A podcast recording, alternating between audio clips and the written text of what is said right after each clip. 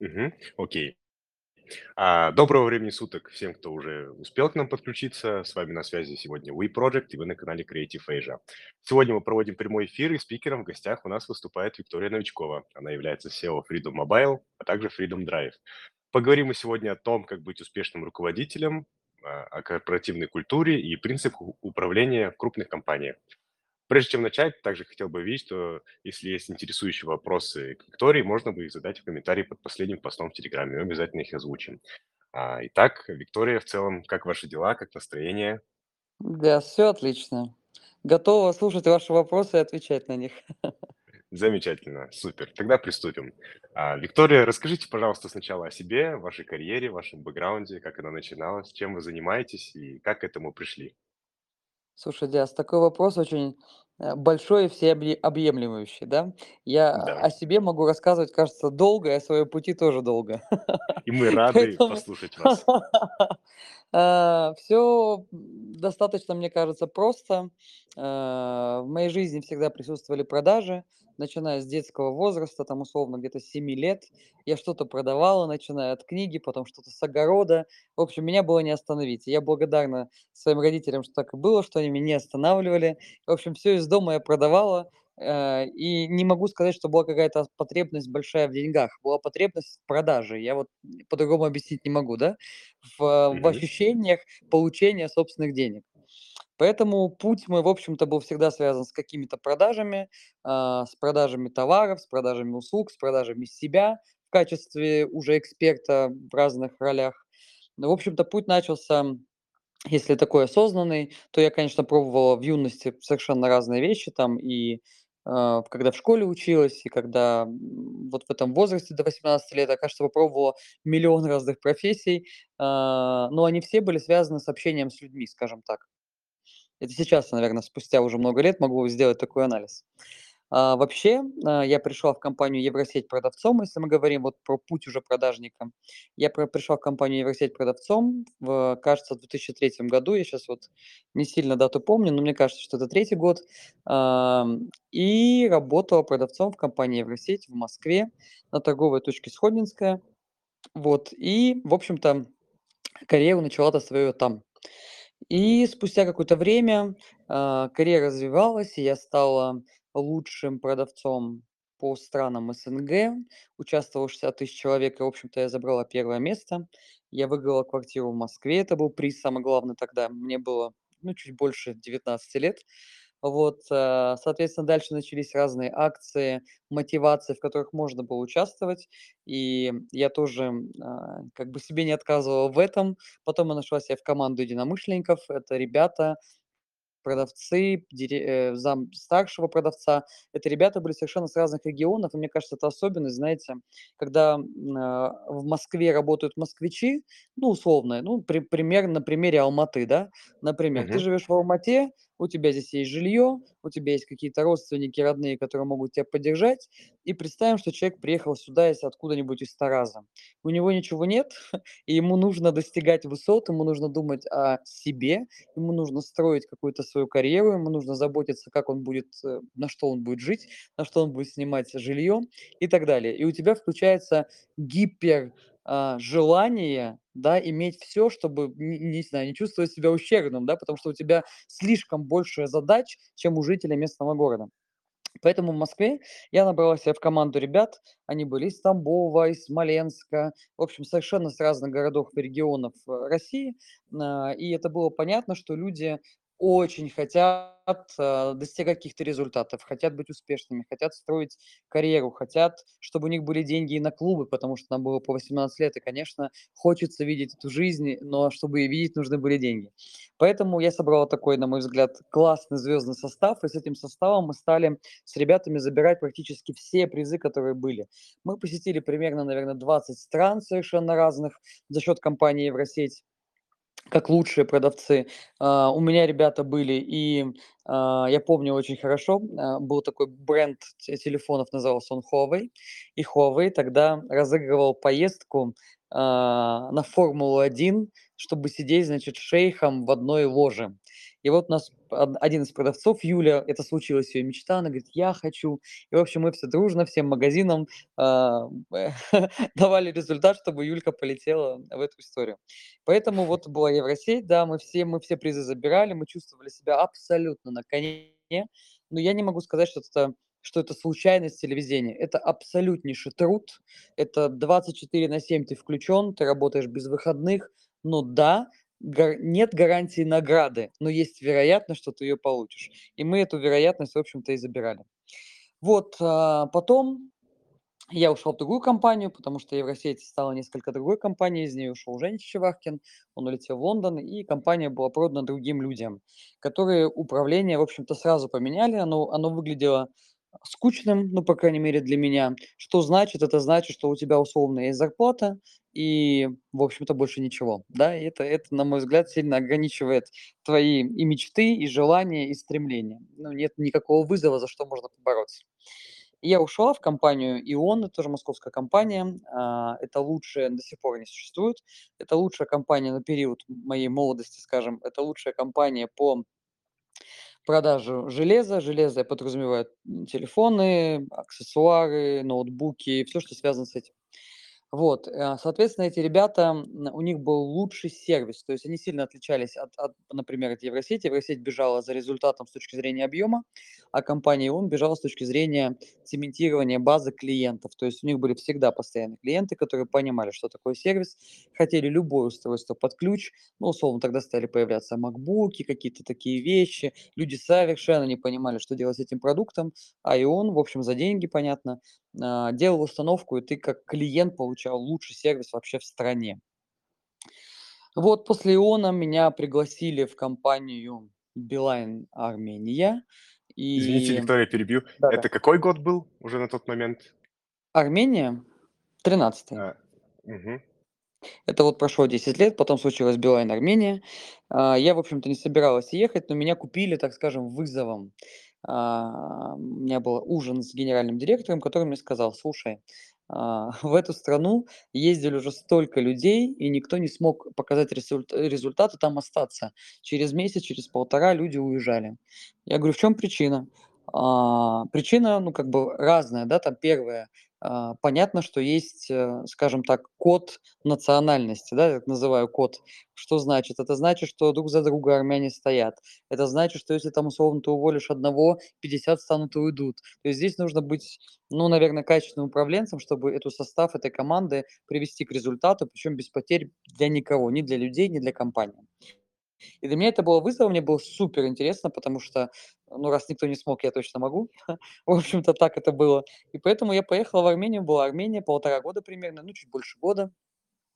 Там я стал коммерческим директором компании Билайн в Армении, делал проекты для Грузии, ам, Билайна тоже. В общем-то, потом уехала в Россию, потом мне отдали большую Москву, это Билайн. А, Я была там, управляла продажами. Большая Москва– это Москва и 16 филиалов вокруг, то есть это туда входит центральная вся Россия. Вот, соответственно, потом оттуда а, мой путь продолжился. Я еще сходила в Ростелеком на год, посмотрела, что я точно не хочу работать в государственных компаниях. И, в общем, для себя я сделала такой вывод и ушла. И через какое-то время мне предложили, очень классно, на мой взгляд, предложение было от компании Билайн Казахстан. И я приехал в Казахстан, это была Астана, это был шестнадцатый год. В общем-то, я уже 7 лет нахожусь в Казахстане и чувствую себя, конечно, здесь как дома, потому что уже много времени прошло. И 4 года было у меня в Билайне Казахстана. Это были прекрасные годы. Это была чудеснейшая команда, которая до сих пор в составе этой э, компании работает. А, Это был классный experience, какие-то новые знакомства, новые задачи, новые вызовы и построение и колл-центра, и построение продаж, и выстраивание мультибрендов, и строительство торговых точек. В общем, и всего на свете. Вот, а потом родился этот проект, который изначально назывался «Мобильный мир». Он был а, придуман на трех операторов. Э, Я работал одновременно на трех операторов, Билайн, Kcell и Tele2. Скажем, мои а, прекрасные партнеры и, и боссы были все SEO этих трех компаний. Вот, и мы сделали классный проект, на мой взгляд, и мы его запустили, но потом М, оказалось, что очень сложно, когда у тебя 4 разных мнения, со собрать его в одно. И мы от этой идеи немножечко ее заморозили. И, ну, скажем так, не нашли продолжения. И появился Тимур. А, Тимуру понравился проект. Он сказал, слушай, давай делать. Я говорю, давай. И теперь у нас есть компания Freedom Mobile. Это достаточно большая сеть, в которой работают уже примерно полторы тысячи человек. Это компания Freedom Drive, в которой работает примерно 300 человек, и мы там занимаемся шинами, дисками и все, что связано с автомобилями. Ну, как-то так выглядит путь. Я не знал, не, не потеряла ли я вопрос, а тут нужно уточнить. Путь просто замечательный, Виктория. Он неверо- невероятно впечатляет. В 19 лет выиграть квартиру в Москве с такими амбициями. Ну, э, я, не, я, честно, не удивлен, потому что как вы дошли к тому, то, что вы в данный момент являетесь SEO.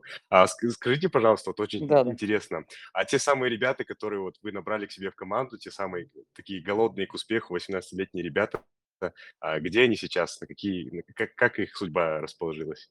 А, Один, они все в России. Один из них имеет компанию, так называемую телемаркетинг. Они продают по телевизору, но есть такие передачи, знаете, когда что-то продают. Вот он владеет таким бизнесом. А, Девочка у нас, которая с нами была, она уехала в Тамбов, и сейчас у нее огромнейшая ферма, и она там в активном режиме этим всем пользуется. И это очень круто, потому что а, я помню, как она плакала, когда мы выиграли а, там 200 тысяч рублей. Это тогда было, ну, было так. Была, сейчас чуть-чуть отступление сделаю, значит, была одна из акций. Ам, я уже не помню, кто ее делал, в общем, потому что акций было много. В общем, приз был, один был приз. Ну, то есть, условно, одна фамилия, там, и там была моя, там, Виктория Новичкова выиграла миллион рублей. У меня в команде было тогда 5 человек. Я пошла, значит, в банк, сняла эти деньги. А чтобы было понятно, средняя зарплата тогда у нас была, ну, где-то 30 тысяч рублей в то время. И это считалось очень классной зарплатой. Я пошла, значит, в банк, сняла этот миллион, положила их на 5 конвертов. Прихожу, значит, в магазин. Э, Как сейчас просто помню эти эмоции, эти... э, Мне кажется, я сама зарыдаю. В общем, я захожу и зову кассира своего. Ее звали Лала, она как раз из Тамбова. Я говорю, Лала, говорю, иди сюда, мне нужно тебе кое-что отдать. Значит, она заходит, ну вот в подсобное помещение так называемое, и я протягиваю вот этот конверт с деньгами. А она говорит, что здесь? Я говорю, здесь твой выигрыш. Она говорит, какой? Я говорю, ну мы же в акцию играли, мы играли все вместе. Ну да, моя фамилия. Но это не значит, что вы в ней не играли, вы не победили. И я даю конверт, она вот так на него открывает, вот так смотрит, как давай рыдать. И я помню, что это было, были такие чистые, искренние и светлые эмоции, которые сейчас, конечно, повторить очень сложно. Я даже не знаю, как это сделать. И вот она, она у нее был долгий путь, она стала мамой двоих деток, и она уехала в Тамбов. Сейчас делает ферму, на которой она встречает гостей, в том числе она очень популярна, эта ферма, с сервисом, с классом для людей, можно там и пожить, и на пруд сходить, и рыбу половить. В общем, все это такое очень красивое и с душой сделанная вещь, скажем так. Ну вот так вот, ну ребята как бы вот все, все что-то стали делать, и все стали успешны. Вообще, как бы, если посмотреть первый состав компании Евросеть, ну, я практически, ну, очень знаю обо многих людях, кто сейчас и где и что делает. Ну и более того, я до сих пор дружу с Женей, и он мой прекрасный друг Чичваркин, и я ему благодарна за это в том числе. Потому что когда я выиграл уже, наверное, пятую акцию подряд, он приехал ко мне в магазин посмотреть, кто же это такой продавец, кто забирает все призы. И с того самого времени, с моих 19 лет, мы стали с ним дружить как друзья. Вот так. Невероятно, Виктория. Вообще просто это супер. Ну да.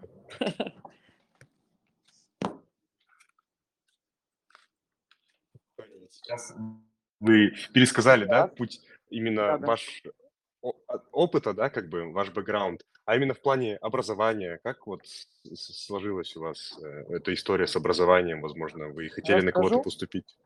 А, Расскажу, как сложилось. Э, Когда нужны были деньги, условно, у меня в семье не было денег, чтобы мне позволить учиться за какие-то большие деньги.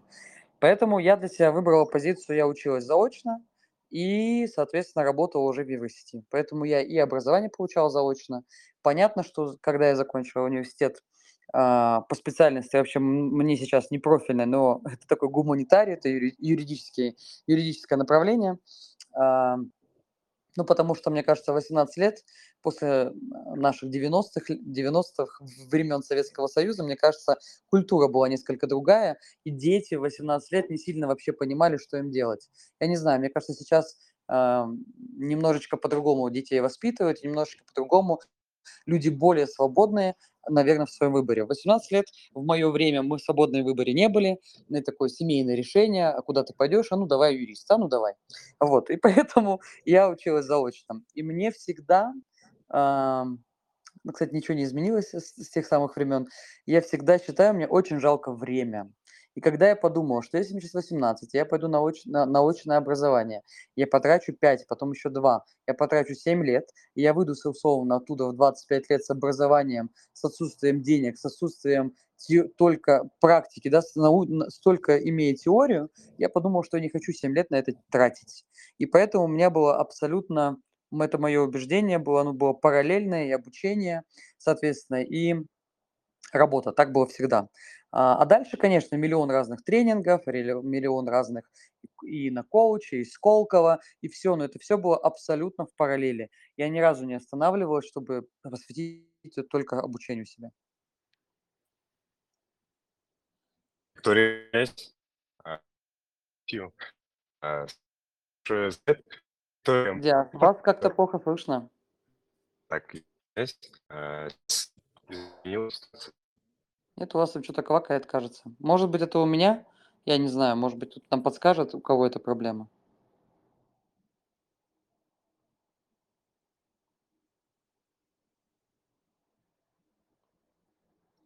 Подскажи, слышно меня?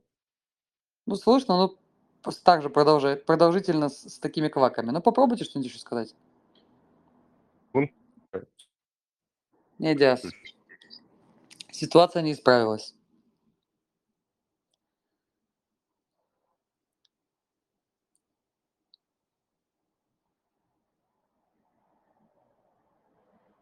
Так, Виктория, как слышно? Вот, теперь слышно прекрасно, Диас. Супер, отлично.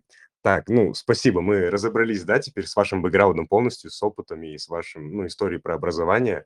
А теперь хотелось бы поговорить а, в целом о компаниях, чего вы достигали за время своей деятельности, развития. Можете рассказать, пожалуйста, в цифрах.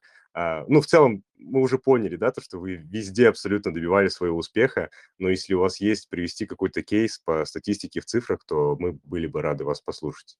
Ну, смотри, наверное, говорить про Freedom Mobile в цифрах, ну, как бы не сильно корректно, потому что все-таки мы там еще на старте, да. А, но при этом, как бы, конечно, можно сказать, что мы изначально были стартапом, а, нас было три человека, сначала было только я, потом было три человека, была идея, в общем-то, не было ничего. За прошлый год мы открыли 120 магазинов, за год, что казалось невозможным, мы открывали в месяц примерно 10 магазинов. Вся команда, конечно, ну, сказала, сказать, что пахало, ничего не сказать, все команды команда. Вся команда трудилась, и начиная от обучения, набора персонала, и от стройки, и от контрактов с поставщиками. Это очень большой труд, который, в общем-то, сегодня мы понимаем, что мы этот путь прошли. И сегодня, например, во Freedom Mobile задача, скажем так, цементировать базу да, и стабилизировать доходную часть. Если мы говорим в принципе из опыта, то всегда так было, э, что компания растет, или там, если она уже была, например, то компания растет и в продажах, и в, э, в EBD, в общем-то, во всем, когда я прихожу и когда собираю какую-то команду. Ну, это так, если вкратце. Ага, окей, супер. А могли бы, пожалуйста, вот поделиться, а, так как вы собираете свою команду, да, и выстраиваете, э, ну, условно говоря, собственные правила, да, собственную систему, свою собственную корпоративную культуру, да, так Мгм. поверхностно говоря, скажем особенности работы в вашей команде в тех компаниях, где вы работали? Если у вас есть Слушайте, я какие-то подходы именно к да-да, этому, я да? я я искренне верю, что в команде должны люди разделять цель, которую ты делаешь, да. Ну, то есть, условно, эту эту цель люди должны купить, когда эта цель становится их личной целью. А, для меня важно, чтобы в команде были люди включенные, вовлеченные, смелые, которые умеют брать на себя ответственность за результат, не бежать с каждой а, задачей ко мне и спрашивать, слушай, как ты думаешь? Я никак не думаю, я всегда говорю, приди с решением, покажи, как оно выглядит. Потому что я считаю, что если ты берешь команду на позицию руководителя кого-то, то, наверное, позиция руководителя подразумевает твою экспертизу в каком-либо направлении. Это не, это не значит, что SEO должен быть всех умнее. Мне кажется, это путь вообще в утопию. На местах должны быть люди, не знаю, например, там, финансовый директор, юрист, маркетинг. Эти люди должны быть сильнее тебя по экспертизе а, для того, чтобы делать классный результат. Поэтому искренне считаю, что должен быть профессионализм, смелость, чего очень часто не хватает людям. Людям не хватает смелости взять ответственность за результат, предложить какую-то идею и сделать эту идею, и потом за него отвечать. Вот это супер важно. Для меня это прям триггер в выборе человека в свою команду. Окей, спасибо, Виктория. А могли бы, пожалуйста, вот, ну, чуть-чуть вернемся, да, к тому же вопросу про цифры, да, про статистику. А, Вы затронули только про Freedom Mobile, а, Да. но хотелось бы еще также услышать про Freedom Drive, если А, окей. есть что привести. Конечно. Freedom Drive, э, наш еще юнее проект, можно так сказать, да, юнее, чем Freedom Mobile, на год примерно. Моему сегодня, ну, где-то полтора года, вот так. А, Мы запустили, ну, на мой взгляд, здесь очень легко говорить в цифрах, ну, примерно уже а, годовой оборот 10 миллиардов. Я считаю, что за год это очень классный результат, мы большие молодцы, если мы так говорим. Мы обуваем а, уже большое количество граждан, имею в виду автовладельцев, в, классную, в, в классные колеса, в резину, в шины, а, в диски. И мы точно понимаем, как нам сделать этот сервис очень классным, так, чтобы каждый человек голосовал деньгами, получая классный сервис. Почему? Потому что, ну, как бы, это несколько другой бизнес, скажем так, да, он абсолютно весь онлайн, у нас нет магазинов, это все онлайн, это выездные шиномонтажи, это стационарные точки тоже шиномонтажей. Я считаю, что человек за свои деньги должен получать сервис. Если он что-то потратил, он должен получить value от того, что он потратил. Поэтому мы знаем и верим, что в этом бизнесе мы, мы, мы умножаемся примерно, ну, относительно предыдущего года, примерно в два раза. И так будем идти дальше. Я не вижу ничего, что нам может помешать в этой задаче. Ну, когда у руля компании такой топ-менеджер, как вы, то, конечно же, сомнений этого Слушай, ну, на самом деле, я я- это не я. То есть, условно, есть же команда, которая должна, и когда ты один в поле, ты никакой результат не принесешь. Когда команда в поле- это другая история. И вот важно, чтобы команда точно знала, что их драйвит, почему они это делают, как выглядит цель и как они к ней будут идти. Это важно. Вот супер. Теперь мы подошли к следующему вопросу. А, что для вас значит быть руководителем? И как вы думаете, какие качества важны для руководителя, чтобы прийти к определенному успеху, да, показать хорошие результаты и показатели? Слушай, на самом деле все гениально и просто, можно так сказать, да. Если, а, каким быть руководителем, я считаю, что руководитель должен уметь не так много вещей. Первая вещь- это умение брать ответственность за людей, за результат, а второе- это, наверное, правильное управление рисками. Это вот 2 вещи, которые должны быть. Вот точно они должны случаться. Ну, понятно, что энтузиазм, смелость, отвага, все туда же, да. Но вот эти 2 вещи, которые должны быть, ну, как ключ к твоему успеху. А, 2 вопрос, прости, какой? А, ну, в целом, да, а, что значит быть для вас руководителем и какие качества в целом важны для руководителя, чтобы, а, приносить пользу в компанию? Ну вот, наверное, ты знаешь, качество. Качество- это главное, наверное, это неравнодушность, да. Потому что я я за свою жизнь видел, вот мне кажется, не знаю, десятки тысяч людей в моей команде были, десятки тысяч собеседований я проводила. И, конечно, я видела совершенно разных людей. На моменте собеседования тебе понятно, этот человек возьмет на себя ответственность, этот человек возьмет на себя вызов или нет. На моменте собеседования понятно, какой результат он тебе принесет. И если у тебя есть сомнения, как у руководителя, как проводишь собеседование, что вот даже на чуть-чуть, что у тебя есть сомнения, что этот человек будет отважным, что этот человек будет оценивать риски, что этот человек приведет к результату команду, точно не бери, если есть такое сомнение. Поэтому я считаю, что, конечно, нацеленность на результат супер важно, отвечать за свое слово супер важно, отвечать за результат супер важно, и отвечать за свою команду тоже супер важно, если ты на позиции руководителя, например, в моей команде ниже, чем я, да, вот эти качества обязаны быть у этого руководителя. Окей.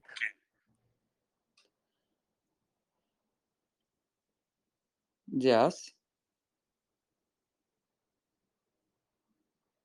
В общем, Диас, я тебя не слышу.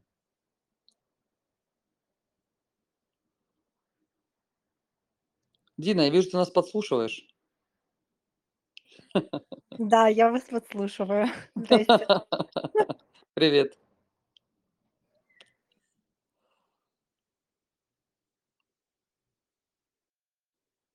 В общем, пока там Диас что-то куда-то делся, вот, Дина, расскажи, как ты считаешь, что должно быть вот в нашей корпоративной культуре? Как это выглядит с точки зрения управления?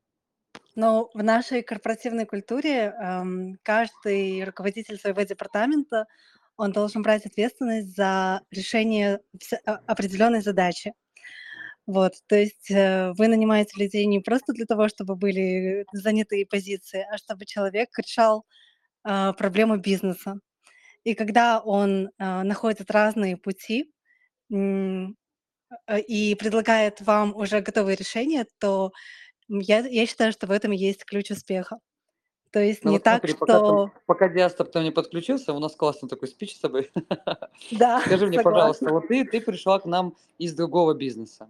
Вот, Да, все да, верно. вот как, как взять, вот ты, ты, ты, наверное, на себе просто это испытываешь.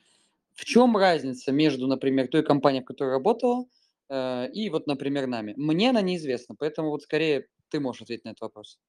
А, ну, бизнес, из которого я пришла, это была пластическая хирургия и эстетическая медицина. То есть э, место, куда люди приходили делать себе подтяжки, Красоту. импланты в грудь и все такое. Вот. Но когда я пришла в ритейл-бизнес, когда я узнала, что у нас есть 130 точек по всему Казахстану, даже больше, по-моему, и что необходимо делать э, маркетинг для каждой точки и помогать э, пригонять трафик в каждую точку, то для меня это было большим вызовом. Потому что, ну, например, в медицине ритм работы, он намного медленнее. А здесь мне нужно было прям включаться, и, и была очень большая динамика. То есть нужно было бежать вместе со всеми в одном темпе или даже где-то перегонять всех. Потому что а, ну, магазины есть, и нужно сделать так, чтобы у нас были продажи, и нужно сделать так, чтобы люди приходили в эти магазины. И это не один магазин какой-то в Алмате, а их 130, и они могут быть абсолютно в каких-то незнакомых городах даже. И вот нужно Мгм. как-то понять э, локальных людей, которые живут в этом городе, эм, э, как сделать так, чтобы они пришли в твой магазин, потому что в их магазине уже есть, например, другие бренды, которым они больше доверяют. И вот, э, ну, приходилось э, придумывать разные креативные стратегии или же проходить путь клиента самому, чтобы понять, на что человек обращает внимание, а на что нет. То Ну есть вот разница основная– это скорость и вызов. Я думаю, что да, это скорость, это вызов, и, наверное, эм, не ждать решения, которые тебе дадут, а самому находить разные пути. То есть не подбегать там каждый раз к людям и не спрашивать, а это как сделать, а то как сделать.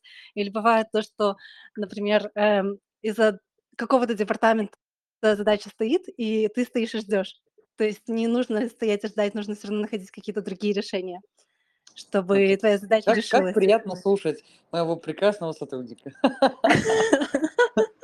Спасибо, Дин. Там Диас к нам вернулся, нет? Так, да, коллеги, я к вам вернулся. Прошу прощения, у нас очень такие а, наблюдаются проблемы сети у некоторых провайдеров. Я нахожусь в городе Алматы, у нас часто н- иногда такое Меняйте бывает. чувак. Диас, меняйте провайдера, не будет проблем. Обязательно к вам прислушаемся. Дина, также вас приветствую, очень рад э, знакомству с вами. А, Я как понял, вы маркетолог. да? Мгм, Да, Очень рад. очень Да. интересный разговор у вас. Буду Супер, продолжать слушать. Мгм, Спасибо. А, Виктория, у меня также такой вопрос, да, вы уже 6 лет находитесь как в Казахстане, и хотел бы вас узнать по Семь, семь. поводу... А, 7 лет, извиняюсь. Полноценных, вот скоро будет, уже 1 сентября будет 7 лет, да. Супер, супер. И вот хотел бы узнать а, про особенности рынка, да, возможно, сталкивались вы с какими-либо трудностями и сложностями при переезде, возможно, есть что рассказать, какие-то интересные моменты из вашего переезда, А, что вам больше всего понравилось в Казахстане, А, что, и- есть ли что вам выделить в этом плане? Хотелось бы также послушать вас. Слушай, Казахстан уже проник в меня, мне кажется, везде, вот от, от корки волос до, до вообще до сердца. Потому что все-таки что такое страна? Любая страна это люди. Люди, которые тебя окружают, люди, с которыми создают вокруг тебя комьюнити, или ты вокруг них комьюнити.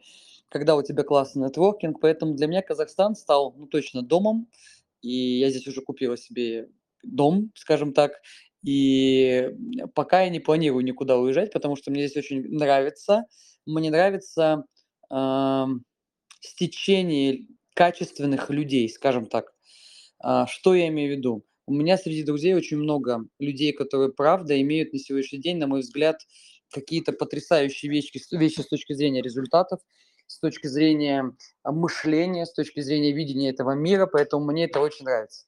Когда я только переехала, а, я помню первый ужин, меня, значит, пригласили и заказали беш. Это был мой первый беш, который я ела. Он был практически в первый день, когда я прилетела.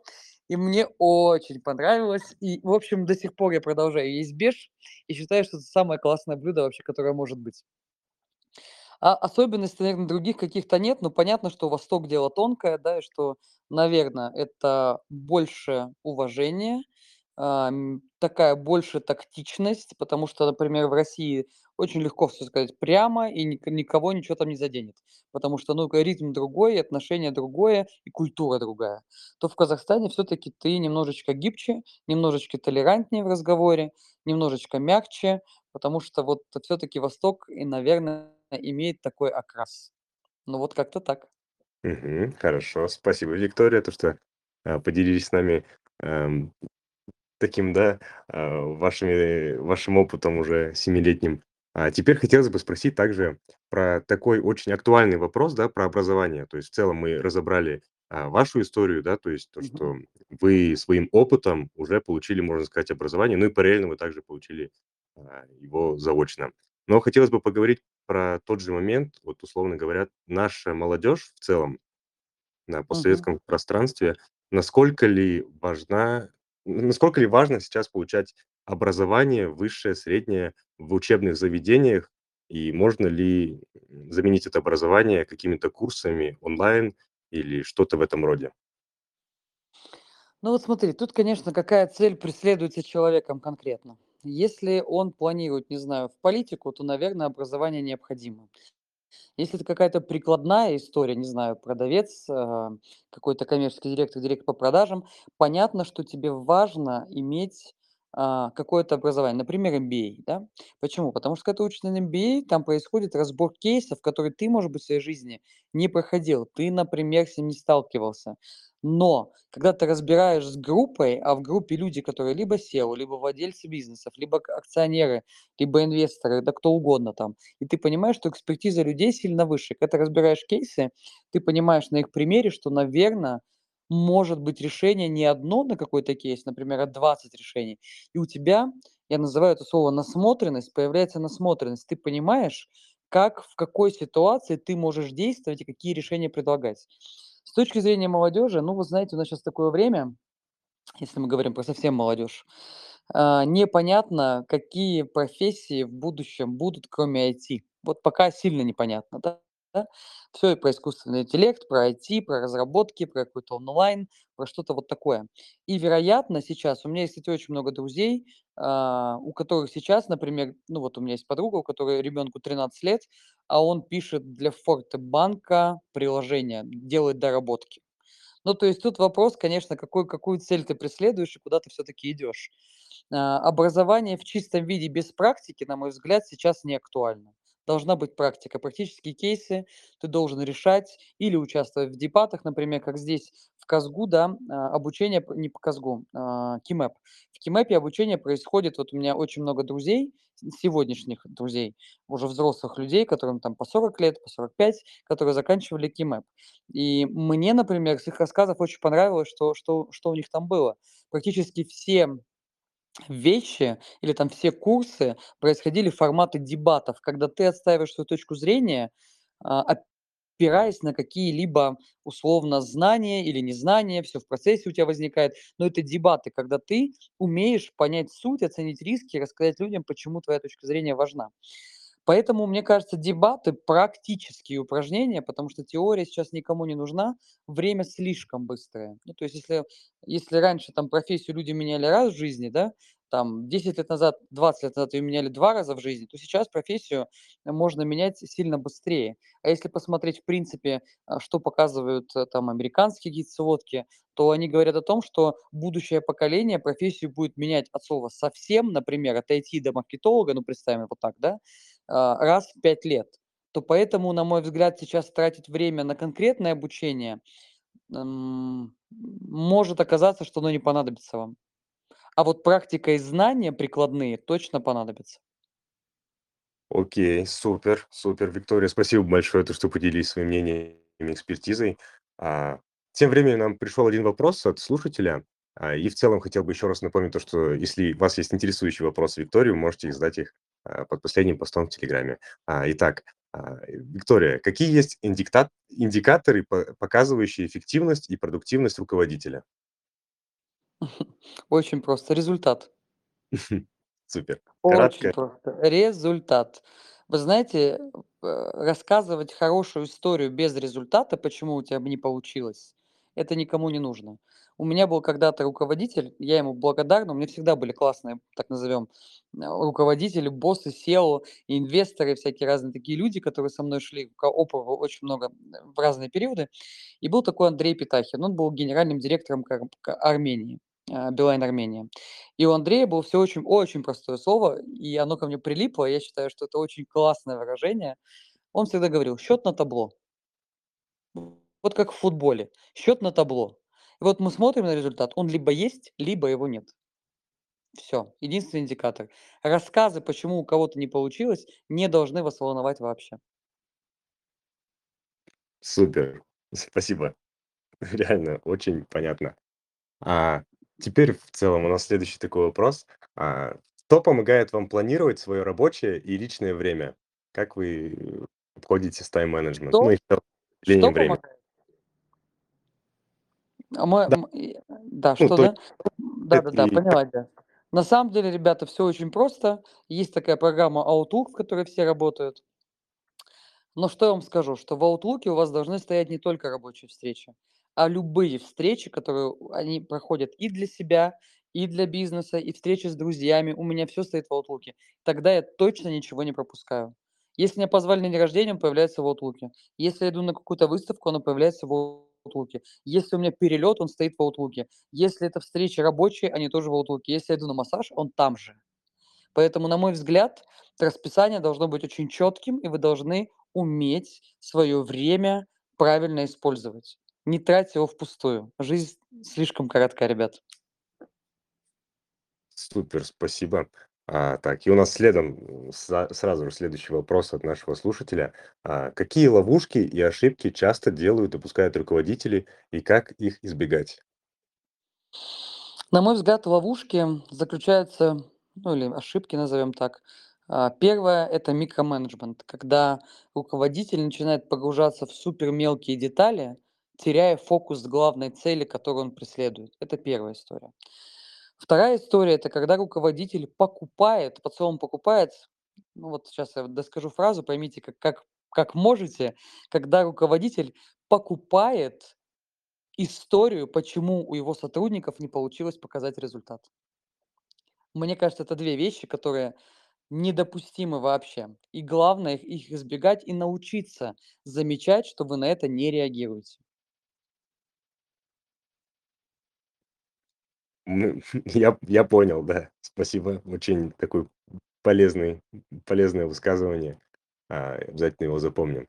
А, так, и у нас следующий такой уже вопрос, да, более, а, более обращаемый а, к, вашей, к вашему опыту, к вашему бэкграунду и экспертизе. Что бы Мгм. вы могли посоветовать молодым людям, да? У нас, ну, как бы это ясное дело, то, что очень многие люди молодые, в том числе и я, также хотели бы стать успешными руководителями, нужно до этого дорасти, Мгм. да, топ-менеджерами. И вот хотелось бы спросить у вас, да, советы для молодых людей, чтобы добиться, ну, определенного успеха, да, просто добиться своей цели и как к этому прийти. То есть, возможно, у вас есть какие-то собственные правила, которыми вы руководствуетесь, которыми вам на мой помогают. взгляд, да-да, Диас, на мой взгляд, ты должен давать больше, чем от тебя ждут. Это первое. Если тебя условно попросили, не знаю, ну сейчас на примере каком-нибудь, если тебя попросили дома попылесосить, помой еще окна. Тебя об этом не просили. Но ты включи голову и подумай, где ты еще может быть полезен. Делать больше, чем от тебя ждут. Это главное правило, на которое всегда, которое всегда замечают.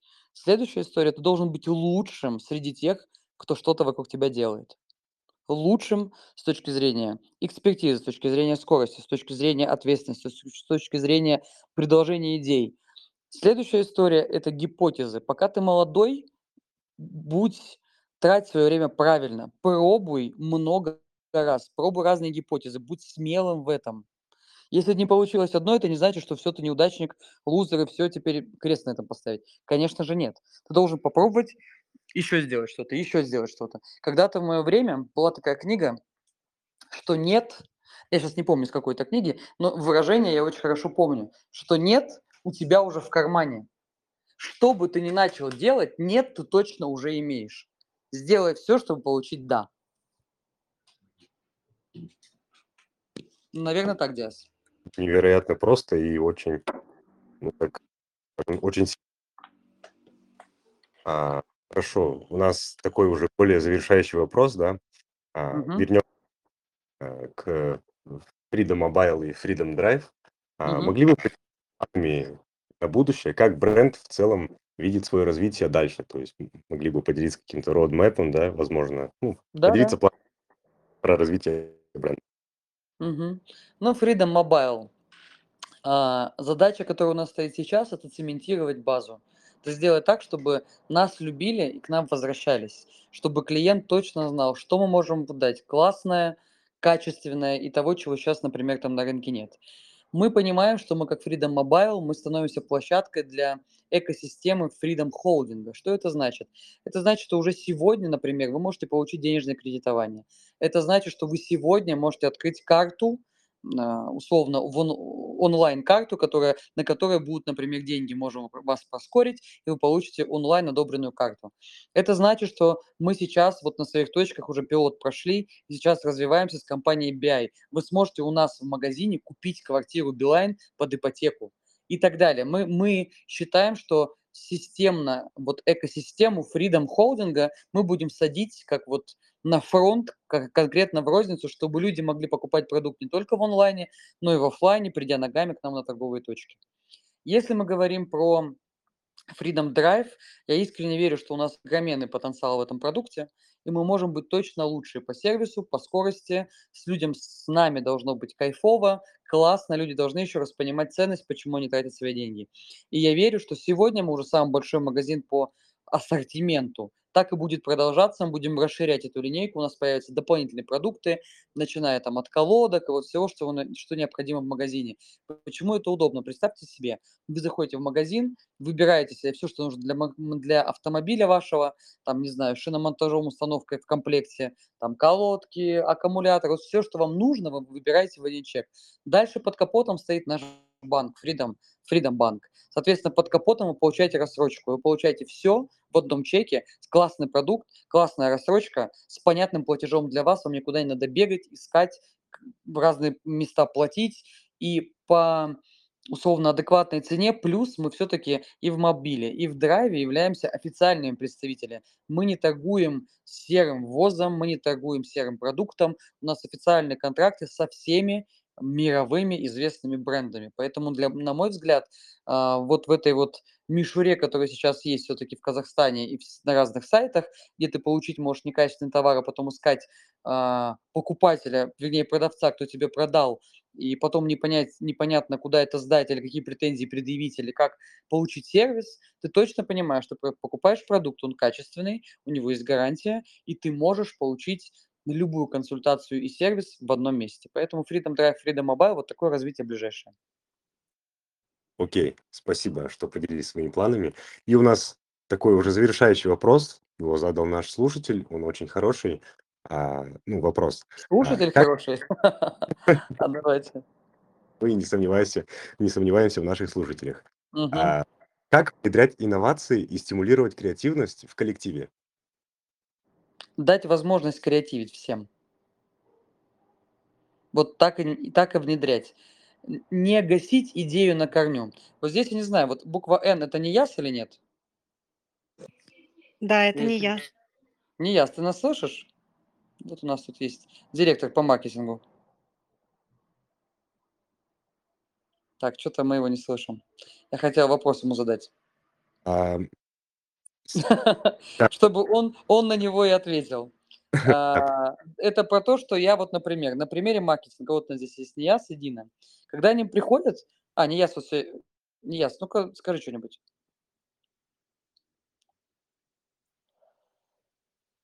Алло, меня Слышно, слышно? слышно. Вот был вопрос про креатив.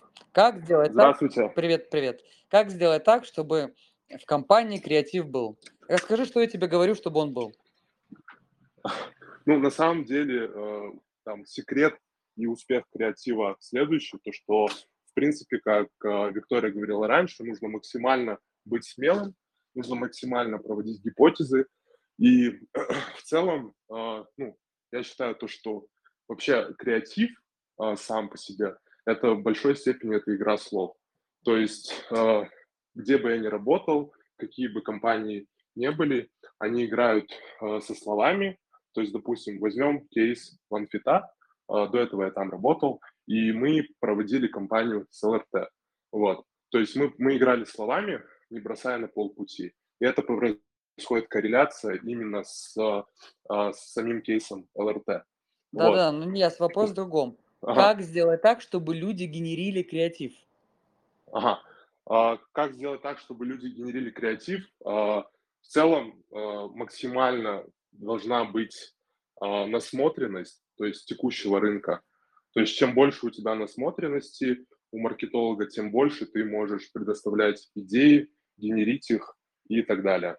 Вот, Вот. смотри, я чуть, я чуть тебя поправлю. Вот смотри, вот у нас, когда ты приходишь ко мне вместе с Диной, как у нас Мгм. происходит диалог? Что я тебе говорю? А, будьте смелыми, больше, больше идей, больше драйва и ну, не бойтесь своих идей. Я тебе говорю вот вот время, от всего Нияс, пос- тащи креатив. А, ну Давай, да, то же самое. Давай, То каждый раз самое, я в говорю, давай сделай. Сделай Да, что-нибудь да. самое неадекватное, приходи ко мне. Да, да.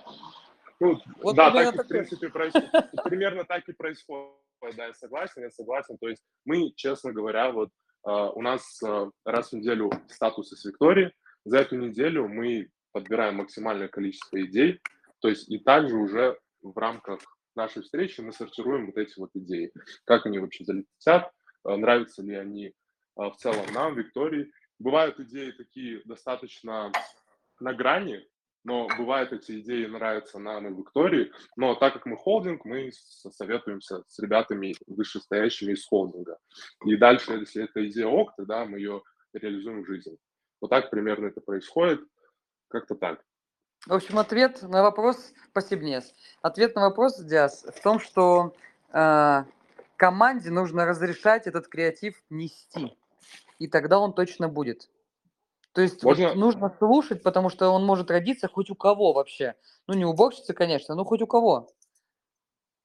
Да, Нес? Знаете, знаете, что очень важно вот для маркетолога в целом? Важно то, насколько руководство одобряет данные креативы. Потому что маркетолог это такой человек, который хочет креативить, максимально э, делать какие-то безбашенные идеи. И много компаний на рынке, которые э, придерживаются Боятся. какого-то определенного брендбука, да, и ходят именно в рамках своей работы по брендбуку. И именно преимущество работы там с Викторией, то, что она как бы не подвластна данному брендбуку, и идеи бывают э, настолько там crazy, что, э, что, в принципе, Виктория может их одобрить. Вот. И это очень важно для маркетолога на текущий момент, чтобы э, людям давали волю именно креатива. Вот. Как-то так. Супер, супер. Мне Спасибо, Ния. кажется, мы, кажется, вдвоем ответили, Диас, да? Да, максимально развернутый ответ. Спасибо большое, Ниас. Мы также рады вас слышать. рады Спасибо, вас спасибо, спасибо. А, В целом, на этом наши вопросы закончились. Э, Хочу поблагодарить еще раз, Виктория, вас, вашу команду, Дина, я. Спасибо вам большое, то, что за такой некий да, интерактив в виде подключения всей команды, то, что вы в целом Это все все... потому, что у тебя не работала связь, Диас. Ну вот, Ну а- и мы ос- поддерживаем друг друга. Сплоченность и сила. Супер, супер. А, еще раз благодарим вас. Спасибо вам большое, то, что вы подключились к нам, нашли время. Очень рады знакомству с вами. Вы невероятная команда, невероятные по отдельности личности. И спасибо вам большое. Мы желаем успехов вам по отдельности каждому лично и продвижению а, и успехов команде а, Freedom Mobile, Freedom Drive. Мы будем следить за вашими успехами и говорить об этом. Надеемся, услышимся еще не раз. Очень спасибо большое просто. Спасибо, Диас, вам. Я, наверное, хочу слушателям сказать, что вот все, что вы сегодня слушали, а если вдруг вы молодые, еще раз, ребята, заметьте или задумайтесь, или обратите внимание на то, что времени не так много. Замечайте, что у вас получается. И это, вот то, что получается, развивайте. Не развивайте свои стороны, которые у вас что-то там отваливается, вы не знаете, как с этим жить, что там. Вот обратите внимание, где вы сильны. И вот весь свой фокус, всю свою экспертизу направьте на развитие сильных своих качеств. Вас тогда же точно, железобетонно ждет успех. Спасибо, Диас. Спасибо, Виктория. Супер. Да, до свидания, ребят. До свидания. Так, на этом наш эфир замечательно закончился. Дорогие слушатели, спасибо, что были сегодня с нами, и все, кто будет слушать нас. А Вы были на канале Creative Asia. Мы рассказываем про бизнес, карьеру, учебу за границей, новых трендах, молодых талантах Центральной Азии и многое другое. Спасибо, что были сегодня с нами. Подписывайтесь на наш канал, следите за нашими обновлениями и слушайте наши трансляции. Их будет еще очень много. До новых встреч.